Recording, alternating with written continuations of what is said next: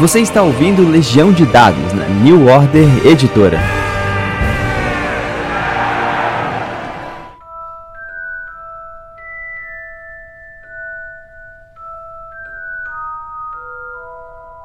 Saudações, mestres e jogadores! Meu nome é Pedro Borges e essa é a Legião de Dados, seu intervalo da vida real para falar um pouco sobre RPG.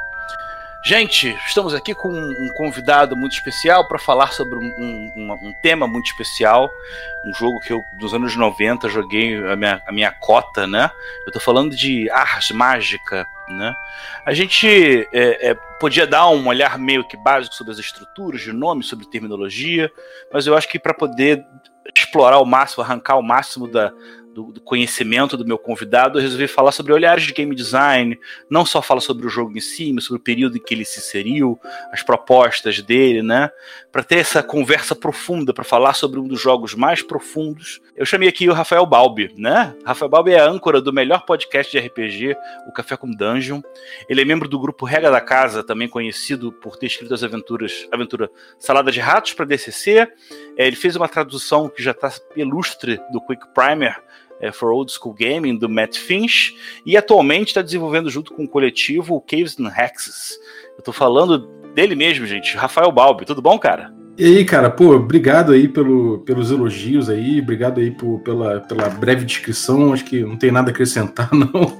Brigadaço. e, porra, cara, na, na, humildade aí, trocando ideia sobre um dos jogos meus, dos meus jogos preferidos, cara, que é o Ars Mágica, né? Eu joguei muito tempo dele e foi talvez um divisor de águas, assim, na minha vida como RPGista, então vai ser um prazer falar dele. Legal. Como é que, como é que ele entrou na sua vida, assim? Você estava entre quais jogos? O que, que você estava buscando para sua mesa? Era uma vez um velho. Não, tô brincando. É, cara, é, o que rolou foi o seguinte: é, eu, tinha, eu tinha um desses eventos de RPG na, lá no, na Lapa, lá no Rio, no, e aí tinha um evento lá, eu passei, tinha uma banca vendendo, eu, um amigo meu comprou o Mago Ascensão, e, e, eu tinha, eu tava afim de pegar uma coisa também de magia, alguma coisa assim, doidona, e vi o Ars Mágica ali. E falei, que jogo é esse, cara? Que jogo estranho. Eu, tipo, eu sempre tive um certo fascínio naquela época, lá nos anos 90, por jogos diferentes, jogos estranhos, porque apareceu, olha só que doideira, apareceu aqui. Não é não é D&D, não é vampiro, pô, vou pegar. E, cara, peguei o livro e guardei ele. Eu li, falei, cara, não tem como jogar isso aqui, não tem como mestrar. A galera já é super poderosa demais. É, cara, não tem como jogar isso aqui. E aí deixei de lado. Eu fiquei namorando esse jogo anos, muitos anos de verdade, assim, até eu tomar coragem de pegar e mestrar ele. No caso, já era a quarta edição. E eu acho que eu, eu tive que, de certa forma, meditar muito, tomar bastante coragem para poder botar ele em mesa, porque me parece muito difícil, de fato é. É, é o mesmo desafio de um mago estudar no, na, na, na Europa mítica, né? Dada a complexidade de, de, coisas, né? Cara, se, se você que está ouvindo a gente, se você joga RPG, você deve ter ideia mais ou menos do que é arte mágica, né? É uma proposta de, sobre como seriam magos de verdade num cenário histórico, né? Na, na história da Idade Média. Eles vivem em uns conventos arcanos isolados, estudando e praticando uma arte de magia muito poderosa e complexa, né? Mas por que, que esse, esse RPG surgiu? Em que época que ele apareceu? Qual é a, a proposta dela, né? A primeira edição ela é de 1987. O que, que acontecia em 87? Que, que, quais eram os RPGs de referência nesse tempo? Você tem noção? Cara, 87, bom, a gente pode pegar sempre uma referência da linha do D&D, né? A gente já tinha aí o desenvolvimento da linha do Beckman, né? A gente já tinha ali o D&D Basic, Expert do Mentzer, e ele já estava largando o D&D para muitas opções de jogo, opções de perícias, opções de combate. A gente vinha com a trilha do AD&D também, cada vez mais se tornando um jogo de espaço de regras, né? Vamos criar regras para cobrir o máximo de coisas possível. E a gente tinha um Role Master também com tabelas para absolutamente tudo, né? Muita coisa, muita, muito espaço de regras surgindo. Eu acho que se a gente pudesse botar um, um zeitgeist do RPG nessa época, talvez fosse isso, né? Vamos tentar botar regra para tudo, vamos tentar eh, descrever tudo que pode acontecer na ficção em mecânicas, vamos abstrair, né? Em mecânicas é, praticamente tudo. E isso é um caminho que eu acho que o, o Ars Mágica de cara ele já veio, ele já veio. Eu não posso dizer que ele quebrou isso, mas ele tratou de uma forma, eu acho que, que inovadora, sabe? É, ele foi inovador em muitos aspectos, né? Você comentou num ponto realmente legal. Eu, eu, eu tenho uma teoria de que o RPG, a, a, complexidade dos temas publicados, ele segue mais ou menos uma onda, né? Ele fica simples, aí fica complicado, depois fica simples de novo. E eu acho que 87 é justamente o período que o D&D já tá bombando e alguém já tá querendo justamente oferecer alguma coisa que faça contraposição.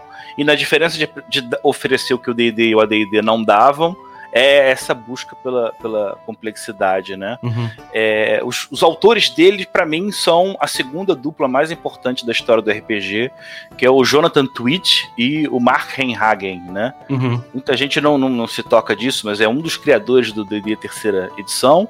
E o Mark Hagen com a linha do storytelling, né? Poxa, foi Sim. importantíssimo, né? Qual é, a sua, qual é a sua relação com esses dois autores? Cara, é, a gente já trocou beijo, não, não tô brincando. Cara, assim, no, no caso o Twitch, ele é um cara que eu descobri, que eu, que eu comecei, eu descobri ele com as mágicas, né? Eu não, não sabia quem era ele, não sabia que ele tá envolvido na terceira edição. Eu já tinha jogado a terceira edição, mas não sabia que era ele. O, o Monte eu já sabia, né? Já o 3.5 ali e tudo mais. O nome do Monte Cook ficou muito em evidência, mas o, o Jonathan Twitch eu não sabia. E eu entrei em contato com o Twitch através do através do, do Ars Mágica. A tendência foi que eu já tinha jogado Vampiro, já tinha jogado World of Darkness, então o nome do, do Mark Reagan eu já conhecia, mas o do Twitch não. E quando eu descobri o Twitch, aquilo ali foi uma coisa que me, me atraiu muito para essa coisa do game, para a função do game designer, né? Porque eu descobri que muitas ideias vinham dele, mais até do que do Mark Reagan, né? Ele é um cara muito importante, de fato, para a história do RPG. E muitas inovações do Ars Mágica eu, eu acho que se devem a ele, né? Eu acho que o Ars Magic ele traz essa coisa de detalhar muito, né? Ele é um, um sistema muito detalhado para que para as coisas dele, só que é justamente isso, né? Ele detalha o que é importante para o jogo. E eu acho isso muito importante, cara. Eu acho isso muito inteligente. Eu acho que o espaço de design do, do Ars Magic é muito bem delimitado. E isso eu acho a cara do Jonathan Tweet, sabe? Dentro dessa, dessa produção, eu acho que diferente do, do Ernison e do Gygax, que estavam num razoável pé de igualdade, o Jonathan Tweet era um cara mais velho, o Markenhagen é um cara mais novo, o um tinha muitas ideias e conceitos, o outro tinha disposição, né? o Jonathan Tweet veio, ele veio para Curitiba, tem mais ou menos uns cinco anos. Sim. Eu cheguei a conversar com ele. Eu tive a oportunidade de pagar cinco cafés para ele. eu sabia que a cada café que eu pagava para ele, eu ganhava 10 minutos de conversa sobre qualquer parada, porque ele parava ali. Eu, eu senti que ele gostava bastante de café. Pô, você né? quase um Xerazade invertido da cafeína, né? E aí ele acabou confirmando alguns contos que são muito interessantes, porque é, o Dino Twitch tem algumas ideias que funcionam bem, e a função do Markenhagen era sempre extrapolar aquilo, né? Uhum. Eu acho que a maior adição que eles fizeram ao RPG foi a ideia de que antes você tinha só arquétipos sobre figuras clássicas do que se poderia jogar. Uh, o Jonathan Twitch e Markenhagen criaram arquétipos dentro de um universo elaborado que tem nomes, que tem sociedades, que tem relacionamentos, né? É, o Jonathan Twitch fez só o Ars Mágica. E em função dessa variabilidade das casas, isso influenciou o Mark Henhagen de uma maneira tal que 100% dos RPGs que ele foi escrever depois disso tinha essa estrutura de grupos, arquétipos que tem que interagir entre si. Até pro coitado projeto malfadado de zumbi que flopou. acho que, que foi naquele mesmo período. Ele ficava querendo inventar uma sociedade de zumbis que se dividiam em classes. Né? É, é, é legal a gente guardar em registros sobre esses pequenos momentos, né? Mas eles são é, muito. Essa coisa aí parece que é muito do Twitch também, né? Foi uma, foi uma ideia dele, porque Nós Mágica foi mais dele, né? O, o, o Rei Reagan, eu acho que é, ele, ele explodiu com isso, né? Ele botou isso com áreas mais cool dentro do, do Vampire. Mas eu acho, eu, acho importante é. que é o seguinte, essa estrutura né, é até, é até ela, ela informa muito o jogo, né? É, assim como no D&D você tem os arquétipos ali informando o jogo em termos de divisão do trabalho, no Ars Mágica não é exatamente isso, não é uma divisão do trabalho, por assim dizer, do, do grupo. O que ele informa é muito uma situação política, né?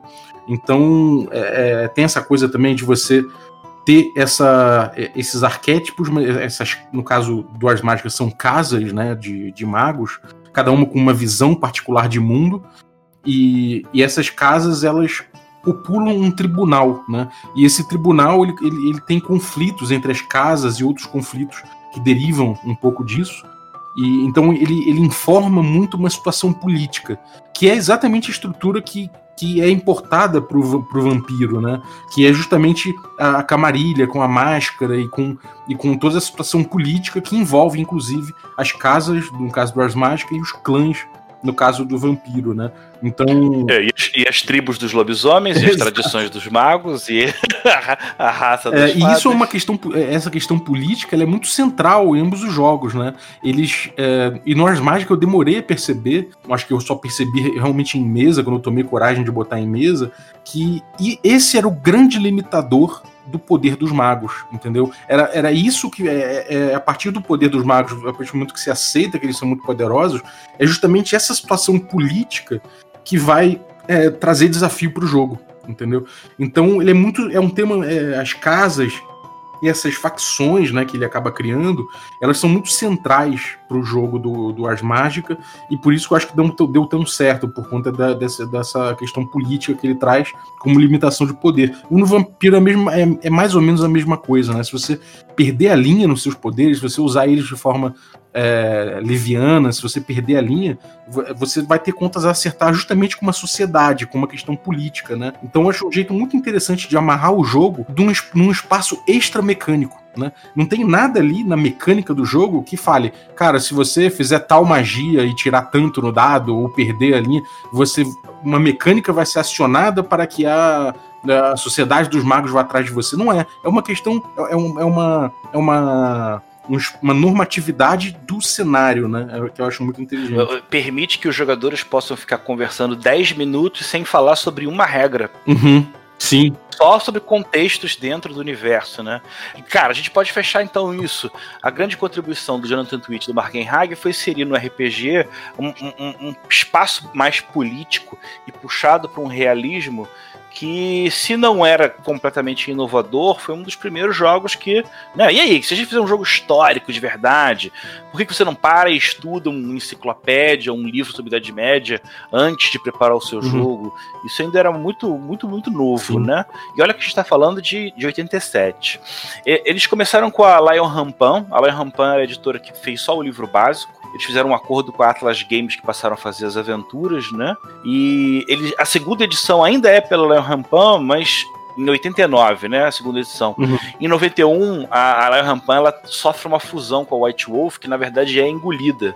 Se transforma White Wolf Game Studio. E aí é outro caminho interessante que a gente pode notar, que é o seguinte, que é o, o, o Mark Henhagen saiu da, da, da, do projeto, né, terminou de escrever, cumpriu a proposta dele, e aí foi chamado para trabalhar na, na, na, Proto White Wolf, onde lá ele desenvolveu o Vampire. Uhum. Na sequência, a terceira edição foi em 1992, e depois já teve mais rebuliço, né? Em 94, a Wizard Coast comprou os direitos, chamou o Jonathan Twitch para desenvolver uma edição nova, mas é, cara, ao que parece, houve um atraso, houve um problema muito grande, porque por volta de dezembro de 1995, a of the Coast meio que começou a abrir mão. Até chegou a, largar e vender em 96 é, é, os direitos do, do, do Ars Mágica para o Atlas Game, que quem acaba efetivamente publicando essa quarta edição com materiais novos do, do Jonathan Tweet. Mas a gente está criando esse, esse, passado todo para poder chegar na edição que importa, que eu acho que é a edição que o, que, que o Balbo conhece, que é a quinta de 2004, né? Eu conheço, cara, eu peguei a terceira, é, tardiamente, eu peguei a terceira quando eu já estava na quinta, para dar uma olhada. A terceira edição, ela é completamente World of Darkness, né? ela lembra uhum. o desenho dela e até várias coisas do, do, do sistema é, tentam puxar a sardinha do World of Darkness, né? Mas na quarta edição. Aí eu peguei a quarta. A quarta foi a minha primeira, foi que eu passei bastante tempo. E aí, no meio da minha campanha, saiu a quinta. Então, aí a gente pôde adotar a quinta edição. Eu peguei essa transição, inclusive, vi algumas diferenças, ela mudou, mudou bastante, né? O design da quinta edição mudou bastante em muitos casos. Em, em alguns casos foram maravilhosas as mudanças, e outros, em outros a gente não gostou tanto, então a gente manteve ali um Frankenstein de edições. A gente ah, o que, que, que, que, vocês gostaram, o que, que vocês não gostaram? Cara, a quarta edição, ela tinha, ela tinha sérios problemas de, no esquema de combate, né, nas regras de combate, de fato. Ela era quebrada em uma questão muito importante, que é o seguinte. o jogo era base, o, o ataque, né, o, o, combate era baseado em engajamento. Isso era uma, uma parte muito importante do, do, do combate e muito realista, muito, interess, muito interessante não é tão fácil assim você ver um sistema que leve isso em conta de uma forma tão, tão prática, tão bonita. Se você é um cara rápido e, e, se você é um cara que tem uma, um alcance, uma arma com um belo alcance, você consegue manter o seu inimigo num, numa, numa distância que você ataque ele e ele não consegue engajar com você. Então, particularmente, se você tiver uma lança e o cara tem uma adaga, você fica cercando o cara ali com a tua lança, de, vez em quando dá uns ataques nele e, e, e acaba com ele sem ele jamais entrar na sua área de risco, né, em relação à faca dele. E o jogo ele acaba dando uma importância tão grande a isso que um cara que tem uma armadura muito pesada, ele acaba ficando muito lento, porque acaba penalizando bastante, e, e, e acaba que ele, ele perde, ele acaba perdendo bastante o, combate por conta disso. Então existe essa questão da armadura, né? Não vale muito a pena você usar armadura. O melhor guerreiro do jogo é um guerreiro sem armadura, com uma lança, com, com, com, o mínimo possível de, de peso, muito rápido com uma lança, né? E isso acaba dando uma quebrada, dá uma certa quebrada no, no sistema de combate da quarta edição. Apesar disso, a ideia básica desse combate é muito interessante, né? E a gente acabou mexendo nessa questão da, do peso e da influência do peso e tudo mais, para poder para poder jogar mesmo na quinta edição com essa com esse sistema de combate, porque na quinta o sistema de combate ele é muito encapsulado, assim, ele é muito, é muito abstrato, né? E é inteligente até. Eu achei uma mudança muito inteligente, porque ele acaba servindo um propósito que acaba sendo comum no jogo, que é o seguinte: o combate é uma questão ali de você ter os custos, né? Ter, ter a galera ali protegendo o mago, né? Então ele, ele, aborda muitos grupos, né? Ele separa o combate em pequenos grupos e esses grupos com a possibilidade de proteger um cara ou outro, né? Sendo que um assume a, frente e tal. Então ele acaba sendo um jogo que é voltado ao tipo de combate, vai ter muito no, no Ars Mágica. Só que a minha experiência de jogo é de que você não joga necessariamente só com magos, né? Você tem os companions, que é um tipo de personagem importante do. No, é, um, é, um, tipo de protagonista, né? Que não é mago. E que pode ser um guerreiro, pode ser um, sei lá, pode ser uma pessoa, uma pessoa importante na campanha e que pode se meter num combate. E aí, como você não tem necessariamente esse, é, é, essa estrutura de combate, de, de, defender um cara específico, de você fazer pequenas patotas e tal, a gente resolveu deixar o combate da quarta edição que permitia que a gente descrevesse, detalhasse mais as interações de um jeito mais realista, entendeu? Agora, a quinta edição, ela é fantástica na maioria das coisas.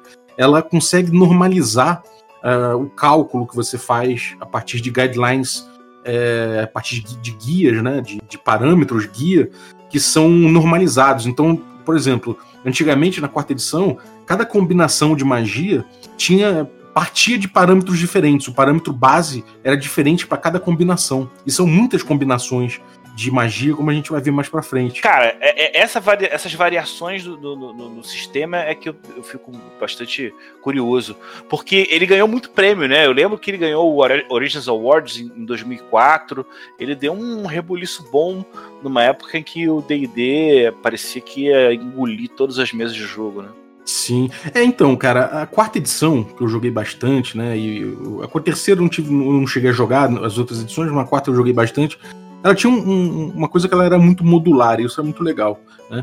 O que eu quero dizer com modular? Você tem mecânicas muito específicas para cada coisa, e não, uma não depende muito da outra, elas não têm uma coisa central né, que, que, que, que regule elas todas.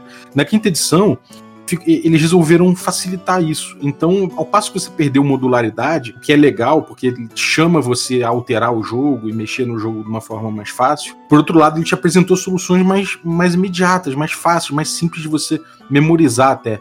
Então, tipo, todas as rolagens de aprendizado, todas, é, todas as, é, as, as, as mecânicas né, de aprendizado, de estudo, de não sei o quê, todos eles partem mais ou menos da mesma lógica, do mesmo princípio. Na quarta edição era um pouco mais truncado. E principalmente o cálculo das magias, né? Os parâmetros e cálculos das magias era muito modular. Cada, cada combinação tinha um, um partia de, uma, de, uma, de um parâmetro diferente. Então meio que você tinha que decorar ou você tinha que ter referência, tinha que ficar pesquisando toda hora e você ah, errava, então era muito pior. Depois, hoje em dia na quinta edição, eles partem sempre dos mesmos requisitos, dos mesmos parâmetros base para todas as combinações, entendeu? Isso facilitou imensamente o jogo, imensamente. É, eu, eu tinha repulso antigamente justamente pela loucura que você via de longe da elaboração das fórmulas. Uhum. Né? E na quinta edição ele, né? O, o, o, a quinta edição, e vamos falar de características gerais do Ars Mágica, é, tem um outro ponto que também é legal para trazer, achei até quem joga Ars Mágica talvez não tenha se dado conta sobre como é que ele é inovador dentro da proposta dele, né? Uhum. Ele tem algumas particularidades que são muito diferentes dos outros jogos, né? Algumas deram certo, outras não deram certo. É, à medida que as, as edições vinham, é, é as regras iam que mudando, que né, a galera gostava aparecer com mais frequência. Vou te dar um exemplo. É, nas primeiras edições, o Story Guide, né, o narrador, ele claramente você tinha que trocar a cada mudança de capítulo. Né? Então todo mundo tinha o seu personagem, mas a função de ser o mestre do jogo era uma coisa que. que era compartimentada. Que né? migraria. Né? Isso, era compartimentada. E aí, com o passar das edições, isso foi cada vez mais jogado como uma regra opcional. Né? E, e é, é, interessante porque ele começa a seguir um, um, uma proto-ideia antiga de tentar é, usar elementos narrativistas, né, para você construir a história. Mas também nesse ponto é importante como não funcionou, né? Porque eu vou te falar que eu nunca vi uma mesa de jogo de arte mágica que na verdade não tivesse um mestre que era um cara que conhecia muito mais, convidava o olhar dele sobre o mundo. Você chegou a fazer essa, essa troca de, narrador? Cara, uh, o nosso grupo, uh, a partir da quarta edição, a gente acabou mexendo muito no jogo e, na, e, e adotando cada vez mais, uh, estudando cada vez mais o jogo em si, né? As propostas inovadoras tal. Então a gente, a gente se deparou a partir do meio da campanha com essa possibilidade. É, eu acho que o estilo do, do, do grupo acabou ficando muito de, de, de, divisão do controle narrativo em muitos pontos, mas em outros eu, eu, segurava muito o controle narrativo. Ainda assim, a gente teve a experiência. Eu sempre franqueei a posição de, de mestre, né, de, de story guide. O, o, grupo nem sempre quis. Teve uma sessão ou outra que aconteceu isso, a gente tentou compartimentar, o cara ele, ele descreveu o jogo quando ele, ele se passou em outro tribunal, né? E aí o, o outro mestre assumiu, jogou ali e tal, mas foi muito pontual. No, nos jogos antigos isso era, isso era mais central na experiência, né? Mas eu acho que como uma coisa difícil, o Ars Magic ele pede muita dedicação e tudo mais, eu acho que e o desafio do Ars Magic é muito importante, eu acho que essa questão política, da intriga política, ela pode perder um pouco se você misturar um pouco as coisas. Então é importante compartimentar bastante os mestres, né? Então, esse mestre aqui, é é o, esse Story Guide aqui, ele vai ser o Story Guide relativo aos, sei lá, ao mundo das fadas. Quando tiver o mundo das fadas envolvido, esse cara pega o jogo. Quando, quando tiver o jogo relativo à, à, à igreja, é esse cara aqui que vai assumir. Isso eu acho que é importante fazer, mas a gente já, já não tinha muito isso. Eu já tinha as mãos em, em intrigas referentes a quase todos os domínios. Então teve, foi muito pontual essa participação, sabe? Eu, eu, acho que isso, pelo menos no cenário brasileiro, tem muito a ver com a ideia de que geralmente você tinha um, uma pessoa que era o cara daquele jogo. Ah, esse é o mestre de arte mágica. Esse é o... E os grupos, você tinha muito mais claramente essa função de quem é só jogador, quem é mestre. Eu acho que hoje em dia você tem uma multiplicidade tão grande de gêneros, de sistemas, de coisas, que você tem uma quantidade maior de mestres. Eu, pelo menos, tenho essa, essa, essa impressão, né? Uhum. E talvez seja uma forma de regra de que se não para o Ars Mágica, pensando em escolas diferentes de narrativa, de, pode, pode gerar uma bossa maneira, né? Uhum. Sim. É, outra coisa muito legal, cara, que eu acho que eu vi de você falando no Café com Dungeon. É, o, o, o Ars Magica é um dos precursores da sessão zero, né? Não com esse nome. Mas qual outro jogo fazia uma. Ó, antes jogar, vamos sentar e vamos conversar, até para poder encaixar a questão da modularidade que a gente, né, a gente já destacou que é um dos, dos pontos fortes, né? Da, uhum. da, do Ars Magica como um todo. É, cara, eu, eu, eu não sei exatamente se é necessariamente uma sessão zero, né? Eu, eu, tipo, o que ele tem é o seguinte: o, o, jogo ele, ele pede que os personagens sejam construídos de uma forma de uma forma que praticamente você coloca pro mestre ali quais são os pontos de história que vão ser importantes pro seu personagem, pro seu personagem abordar, né? Se você coloca ali que tem um o, o cara que foi o teu mentor na magia, esse cara de repente é desgarrado, então isso é uma coisa que vai ser você meio que tá sinalizando pro mestre que aquilo vai entrar no jogo, né? E, e, acaba que o grupo tem que construir em conjunto ali o, o, concílio, né? Você pode fazer isso remotamente, né? Mas né, principalmente naquela época que não tinha jogo online, basicamente pedia uma sessão zero, né? Pedia que você juntasse com a galera para falar, cara, vamos construir em conjunto aqui esse concílio, né? É, essa torre dos magos, vamos criar junto esse, esse onde a gente vai morar, quais livros que a gente vai ter, se a gente tem um inimigo, se a gente tem uma besta morando nos fundos do, do concílio. Então, esse tipo de coisa ele acontece bastante, né? E, e acaba que leva naturalmente para uma sessão zero mesmo. E não digo nenhuma sessão zero, digo até mais, porque de certa forma você vai levando isso para frente durante o jogo. E para no meu caso, a campanha que eu joguei, a gente teve uma sessão zero prolongada, porque a gente jogou justamente a criação do concílio, desde os caras arrumando mão de obra, é, matéria-prima para construir a torre, então a gente meio que foi prolongando essa sessão zero e jogando ela, sabe? Então foi muito, foi muito legal, cara. Foi uma experiência muito legal que a gente teve. É, essa sessão zero ela acaba se esticando ao longo da história, porque na verdade você está pegando um essencial que surgiu ali e aí acaba é, surgindo outros elementos, né? É, em especial no Ars Mágica, eu tenho uma lembrança muito concreta como jogador de que também você tinha que é, criar um. Não é um foreshadowing, mas é uma proposta, um dilema, né? Do tipo, ah, essa conference aqui, essa história trata sobre imortalidade. Uhum. Então, sobre um cara que quer ressuscitar um, um parente que, perdido, querido. Né? Muitas das vezes você tinha já, mesmo no começo do jogo, uma discussão sobre se é possível ou não fazer tal, cara, tal coisa, que às vezes dentro da própria regra é um, é um, é um paradigma, uma impossibilidade, mas que acaba prendendo a primeira sessão do que provavelmente vai ser a última. É. Vocês, vocês exploravam esse olhar ou nem então? Então, cara, eu, eu acho que com as edições isso talvez tenha sido, tenha sido atenuado. Eu, a, a minha, a, a minha campanha acho que seguiu muito o, a, o, que eu vi, o grosso das campanhas que eu pude ver na internet no Sub-Rosa, né, que é um, um espaço na internet onde as pessoas publicavam as próprias, as próprias campanhas, muito antes disso ser, disso ser o normal, né? Era um, as pessoas faziam log, faziam é, a administração mesmo do concílio, né? A lista de todos os livros que tinha dentro do concílio, a lista de tudo. Eu, eu via que a tônica era muito de, de você contar a história daquele concílio, né? Os protagonistas do jogo, por mais que você tenha os magos e os companions, né? Sendo na teoria os protagonistas e os, e os grogs sendo os, os coadjuvantes, o que você tem, na verdade, é que o grande protagonista é o concílio, é, é, a reunião dos magos, a torre, ou sei lá, o espaço que eles ocupam, as cavernas que eles ocupam, e, essa instituição, né? E ela se, e o jogo se passa na, numa, numa abstração que é a primavera, verão, outono e inverno desse concílio. Né? Desde a primavera que ele, que ele, é fundado, e aí ele começa a ter problemas ali porque ele é muito novo ainda, está se estabelecendo. Depois ele tem o verão, que é uma espécie de adolescência, ele começa a ficar mais forte, começa a ficar mais potente, mas ainda assim ele precisa arrumar seu, seu lugar, ele ainda tem problemas de relacionamento em relação a isso, não controla a própria força. Aí quando ele supera isso, ele vira um, consolo, um conselho de outono, né?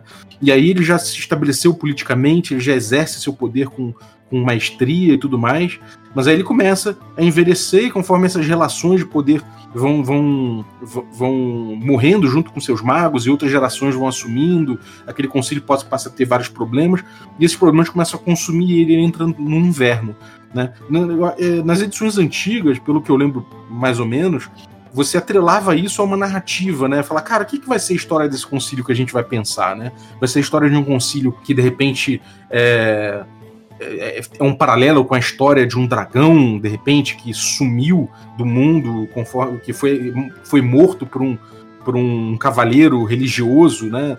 É, que, que aí faz um paralelo com a, com a igreja acabando com, com, a, com, as tradições mágicas, sei lá. Você pode ter várias possibilidades de narrativa, mas acaba que na prática, nas mecânicas, o que no jogo tem, o que você tem é uma série de de questões do concílio que você cria na, na entrada dele. Então você tem inimigos do concílio, você estabelece quem são quais são as fontes de poder do concílio. Você estabelece, você desenha né, esse concílio todo, e essas questões é que vão pautando bastante o jogo, mais do que um tema central, assim, pelo menos na minha experiência e pelo que eu vejo nos livros, sabe?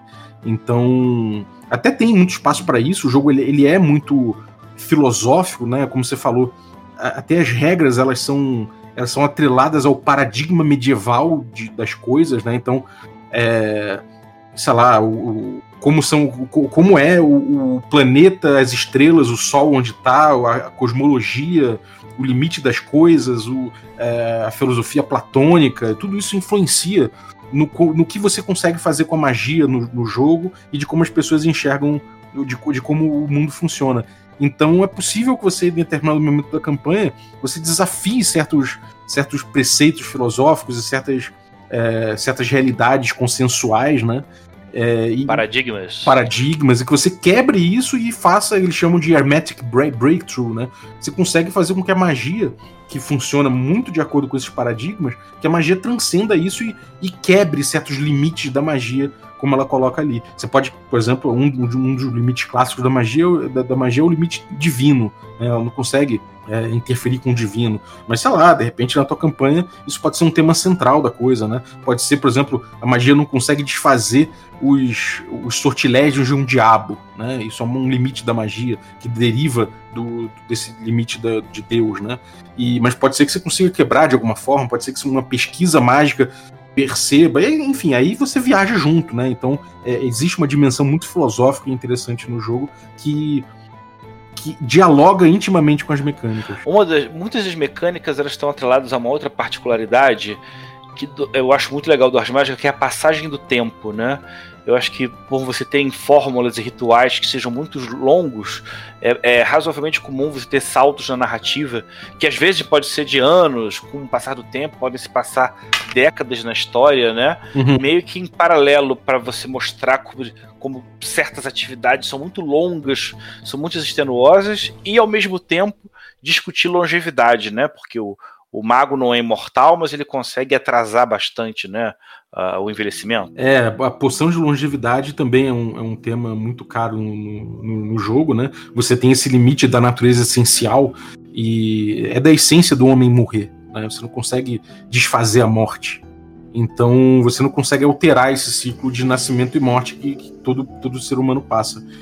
Então, você no máximo consegue tomar poções que retardam isso, né? E isso é muito importante no jogo. Não, é, é isso. Seus, jo seus, jogos demoraram muito? Eram muitas décadas ou acabaram sendo os passos de tempo mais curtos? Cara, como a gente criou, né, o, como eu falei, essa sessão zero aí foi a criação do concílio, então a gente no início jogava dia a dia, sacou? Cada dia, cada hora a gente jogava, porque tinha as questões aí que eles estavam resolvendo, eles não tinham casa direito, um ataque de lobo. Muita coisa para fazer, né? É, muita, muita treta para resolver, muita, muita, muita.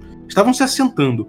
Conforme o concílio foi ganhando verão, foi virando um concílio de verão mais maduro um pouco, é, aconteceu da gente passar mais temporadas. Né? O, o jogo se é, não só a história do concílio, mas a vida do mago também é, é, é tomada é, temporada a temporada. Então a gente pergunta: o que vocês vão fazer no verão de 1221, né? Aí cada um fala, ó, oh, eu vou, meu mago aqui vai passar o verão estudando um, uma cópia da, sei lá, do, do, sei lá, do livro chamado Da Natureza Essencial, que é um livro do, de, de Vim, né? De, de poder. É, de poder. Beleza, então ele vai estudar isso no final daquilo ali a gente vai fazer uma rolagem para ver quanto que o seu personagem ou, ou, quer dizer, às vezes não precisa rolar ainda, mas a gente vai ver quanto que o seu personagem ganhou aqui estudando esse, esse livro.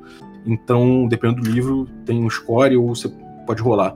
Mas acho que, assim, acaba que no fim das contas, você vai passar aquela temporada ali e, na teoria, nada vai acontecer. Se alguma coisa acontecer e te impedir ali, né, te, te atrapalhar, pode ser que você perca essa, essa, essa, temporada de estudo, mas na teoria o mago gosta de ser recluso para poder passar uma temporada inteira estudando aquela coisa. Ou estudar, ah, eu vou estudar um peão de vis de, de Ignen, né? Então você vai pegar ali uma, uma representação física, né, do, do, do, poder mágico relativo ao fogo e vai estudar aquilo para melhorar naquela parada, ou vai criar um item mágico. Quase todas as coisas que um mago pode fazer, né? Criar uma magia, não sei o que, tudo isso demanda muito tempo, normalmente uma temporada ou mais. Pode, às vezes o cara passa um, um, ano ou mais fazendo um item mágico, sabe? É, então, às vezes, o jogo pula. Por outro lado, também, a experiência que eu tive é que os jogadores às vezes têm questões que eles querem resolver com os magos especificamente? Então, um mago sai em campanha para resolver determinada coisa, e aí ele, a gente faz uma aventura focada na, na, na, viagem desse mago, mas o cavaleiro do, do, do, outro jogador, mais o cozinheiro e o vigia que os outros dois jogadores pegam, sabe? Que são personagens menores, mas que você compõe uma pequena aventura, assim, sabe? É uma, aquela estrutura de conto meio arturiano, sabe? O The Tale of Sir não sei o que, sabe? É muito legal você criar esses, esses desdobramentos, né? É, eu, eu tenho uma lembrança muito forte de, de, desse período de, de, interlúdio, né? Antes mesmo desse, do conceito do interlúdio ser massificado, era a questão do inverno, né? Porque como no inverno todo mundo era obrigado a se resguardar, geralmente havia um salto temporal grande que era a, a, o período que eu lembro mais do mestre perguntar: e aí, o que, vocês vão fazer durante a estação? Uhum. A, o verão é uma estação de tantas possibilidades de você poder sair que acabava sendo muito mais do que era efetivamente jogado, né? É, ninguém queria Cara, sair no, em campanha no meio do inverno, né? No meio do inverno. E vamos fechar um pouco mais essa multiplicidade de personagens, né? A ideia de criação de uma trupe também é uma outra particularidade muito legal do, do, do, do Ars Mágica. Ele leva a uma certa briga, porque alguns jogadores eles são muito assim, cara, tem tanta regra sobre magia, magia é tão legal, por que, que eu vou jogar com qualquer outra coisa que não seja um mago? E, de uhum. certa forma ele tem razão, né? Mas por outro lado, o, o companheiro, o, o Grog, também tem uma potencial, um potencial de dar uma profundidade, dar uma riqueza, dar uma variedade. Não, eu acabo não conseguindo não, não abrir mão, né? Não, de, de usar esses personagens. Nos seus jogos, na sua experiência, como é que funcionava a distribuição da atenção entre mágicos e não é, mágicos? É, cara, o que acontecia, eu acho, acho que é algo normal de acontecer numa, numa campanha, é que cada jogador tem um mago e tem um companion, né? Um, um, um personagem que é um, um, protagonista, só que não, não, não mago. Né? Então ele pode ser, sei lá, tinha um cara que era. A personagem dele era uma, uma uma cafetina importantíssima numa cidade, o outro tinha um cavaleiro andante, um cavaleiro hospitalar, cada um tinha um personagem e cada um tem o seu mago, né? É, o mago ele passa muito, muito tempo recluso. Na minha campanha, os magos passaram a ficar cada vez mais reclusos para poder ganhar os poderes, fazer as coisas deles. Os, uh, os companions, né, eles, eles também têm muitas questões de personagem. Porque, mecanicamente, qual é a grande diferença? Não é só poder, né? O mago sendo muito mais poderoso e tudo mais. É, a diferença é justamente quantos pontos de, de, de passado, né? E de, e de coisas de plot que você vai trazer para o jogo que cada personagem desse traz. Um mago, ele traz um número grande de, de questões de, de, de ganchos de, de aventura, de necessidades, de, de conflitos pessoais, de conflitos herméticos e de coisas assim que são categorizadas né? O, o, o, Companion também tem uma, um número grande desse tipo de coisa. Ele pode ter questões profundíssimas que precisam ser tratadas, precisam ser resolvidas. Enquanto o, o, o Grog, né, normalmente ele, ele só tem uma coisinha ali, um, uma questãozinha ali, sabe? Um, um quick, sabe? Uma pequena coisinha é, a respeito dele. É. E aí... Que tende, a, que tende a ser, ser um brutamonte, né? Um, ser um soldadão, né? Nem sempre, cara. Um cozinheiro é muito importante, sabe? Um vigia é muito importante. É, a gente jogou na, na, Ibéria, no caso, e era muito engraçado, porque os Grogs acabavam tendo sendo muito uma, um, desafogo cômico um pouco, sabe? Então tinha muito grog engraçado, tinha muito grog que era, sei lá, tinha um cara que era o faz tudo, que, que, que era um, um, cara meio, meio mala, e o nome dele era Renato, e ele veio de Aragão, então era o Renato de Aragão, sacou? E a gente imaginava o Didi fazendo merda, sacou? Então, é, tinha esse espaço de comédia muito nesses grogs, sabe? Nesses caras.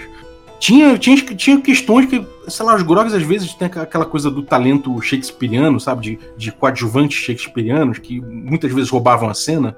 Isso aconteceu demais, de, de, de grogs morrerem e a gente lamentar profundamente, porque falou, cara, tava tão divertido esse cara, sabe? E, e é um pool, né? O os grogs quem controla é o grupo. Então vamos supor que eu saí com meu mago, você saiu com seu companion, o resto do grupo, para não ficar chupando o dedo, cada um pega um grog que, que acompanhou nessa jornada. Então é, você vai desenvolvendo, às vezes o jogador pega na, na, veia e aquele grog fica engraçadíssimo, fica interessante, e aí é, ele acaba desenvolvendo, mesmo que ele não tenha pontos ali é, de fichas serem desenvolvidos mecanicamente, né? Você acaba desenvolvendo é, normal. Só que, obviamente, ele não tem posição de longevidade, ele é linha de frente, então a mortalidade nesse grupo é muito maior também, né? E o que é fantástico, porque permite o grupo de jogo explorar a mortalidade dos, dos protagonistas sem perder os personagens que são realmente importantes que são os magos lá resguardados, né? Então eu, eu sempre achei muito legal essa ideia dos companions, uhum. porque matar companion e matar Grog é, é, é, gera emoção nos personagens, nos jogadores, né? Então sempre é uma, uma, uma fonte ali de, de aflição e de interesse, e que em especial aí falando dos companheiros, eu acho que o, o, o, jogo ele pode ter muito mais diversidade. Você pode ter um, um, um, companheiro que seja um poeta, e aí durante uma sessão, num período X que você tá.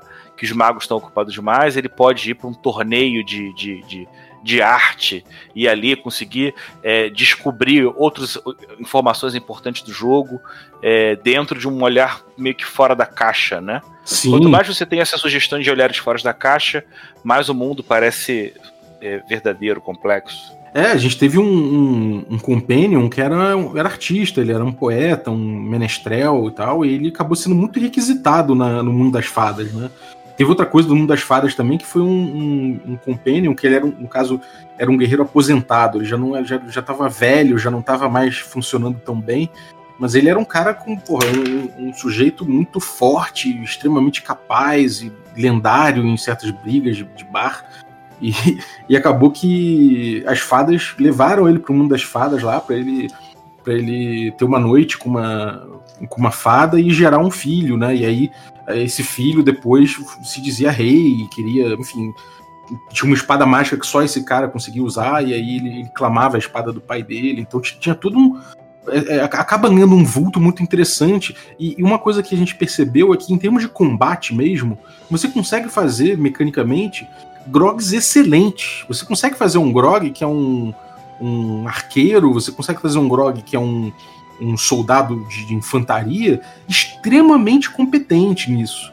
Então não é porque o, o Companion tem mais pontos de, de história e vantagens e desvantagens para você comprar que, que ele vai ser necessariamente melhor do que um Grog. Você consegue fazer Grogs extremamente capazes disso e libera até o, o Companion para não ser esse cara potente em combate que muita gente acha que é necessário, sabe? Você consegue fazer com ele outras coisas, ser um padre influente, ser uma. Como eu falei, a dona de uma cafetina importante que tinha todo mundo no bolso numa em determinada cidade, sabe? Então te, te libera nessa né, possibilidade de fazer o, o, o Grog é, hábil em combate, libera muito esse, esses personagens protagonistas para não fazerem isso necessariamente. E que legal a gente poder fechar tanto no, no, elemento mundano, né? A Europa mítica é um cenário sensacional. E como se não bastasse, você tem pelo menos outros quatro planos de existência que ainda tem influência no jogo, né? Que é divino, infernal, feérico e mágico. Sim. Se, se chegou a. É, é, isso acaba funcionando pelo menos nos maiores, maiores, jogos que eu vejo, de uma maneira meio complementar, uma coisa mais. É, nunca virou um elemento central da história. Já aconteceu com você?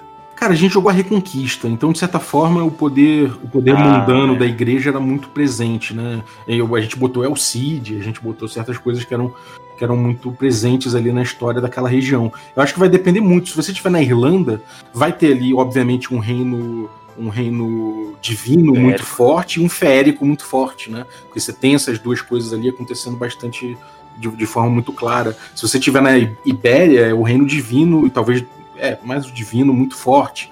Então acho que dependendo da região que você tiver na, na, na, na, na Europa mítica, você vai ter lendas e, e características locais que vão trazer um reino mais do que outro, sabe? E aí fecha já a nossa, a nossa conversa de hoje, já com um gostinho da gente, de repente, num programa mais pra frente, falar sobre a Ordem de Hermes, falar sobre os elementos de como é que são a influência dessa organização desde a sua origem até os desdobramentos da casa. A gente evitou tocar nesse ponto porque o olhar desse, desse podcast, desse episódio em especial, né, é da questão do design de jogo, né? A gente aqui conversou sobre é, no que, que ele é diferente, como é que ele surgiu, como resposta a quê, qual era o interesse e só para dar um, um, um, desfecho em relação a isso. Por que, que para você o Ars Mágica é um jogo tão antigo e ainda assim tão jogado hoje em dia? Cara, eu, eu acho que é porque ele é muito bem desenhado, sabe? Eu, eu acho que para ele, para ele, para você ter essa, essa esse tipo de jogo que você tem com Ars Mágica, né? Ele é muito bem construído. Ele, ele, ele, ele traz muito essa, essa essa experiência mesmo. Ele é muito bem desenhado nesse sentido, sabe? É, realmente ali você vai, você vai jogar com, com, com um concílio, né? Você vai ver a história, uma saga daquele concílio em determinado tribunal hermético na Europa mítica, se desenvolvendo ao longo dos anos, com personagens profundos que, sabe, é tudo muito bem amarrado dentro disso. Então, eu acho que, assim, em termos de game design, é uma aula, certamente. É... E tudo, tudo envelheceu bem, né? Porque alguns conceitos e ideias poderiam, com o passar do tempo, se tornar desinteressantes ou contraditórias. E, pô, pra mim é um mundo fantástico, tão fantástico quando eu conheci lá atrás, né? É, ele é muito à frente do seu tempo, né? Um jogo que até hoje ele é, ele é atual. Você pega exemplos desse jogo para para resolver muitas questões atuais ainda de game design, né? Ele, ele tem compartilhamento é, de controle narrativo, né? Ele, ele, ele, ele tem uma agenda narrativista forte dentro dele, incrustada no jogo. Ele resolve isso muito melhor do que o Vampire resolveu, né?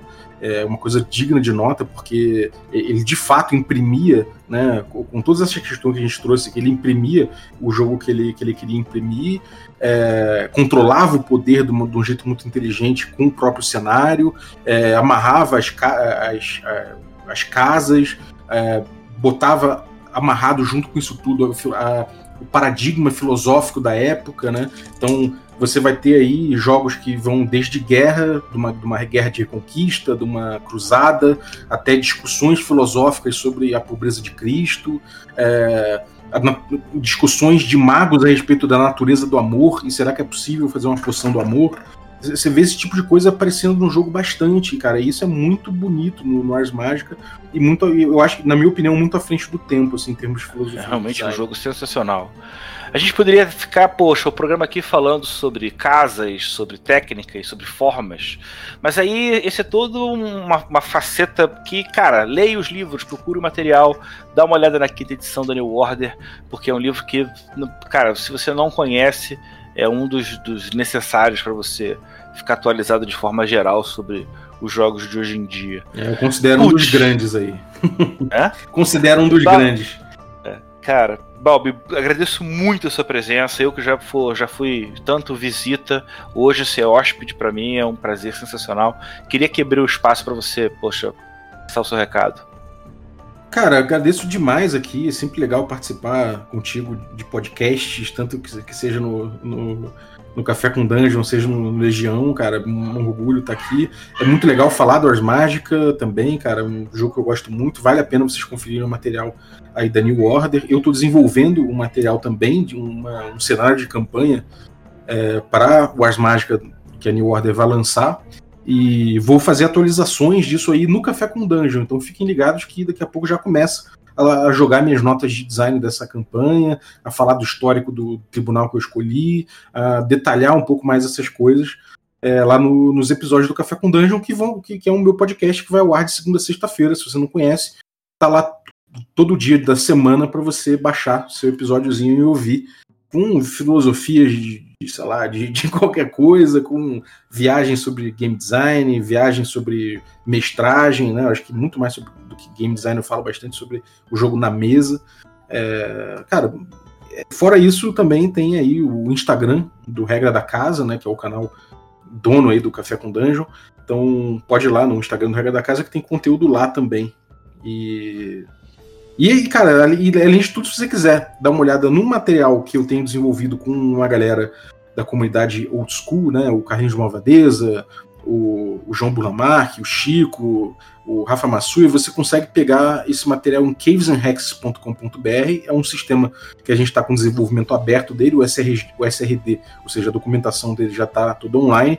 Nesse site, você chega lá e você já tem tudo que você precisa para jogar um D&D clássico, né? Ele é um retroclone do D&D de 81 e todo repaginado para você utilizar ele de acordo com as filosofias do Quick Primer, né, que é o documento que a gente traduziu e tá lá para você entender esse estilo de jogo, essa nossa proposta de se jogar um D&D antigo de aproveitar ao máximo esse jogo que tem um sabor tão diferente do D&D atual, que é tão gostoso é. para mim. Gente, se você não, não, não conhece Café com Dungeon, não deixe de dar uma conferida, porque realmente é um, um, uma das grandes interseções das cabeças pensantes do RPG nacional. E é sempre um prazer, um prazer poder dividir conhecimento com tanta gente e lá é um bom lugar para poder fazer isso.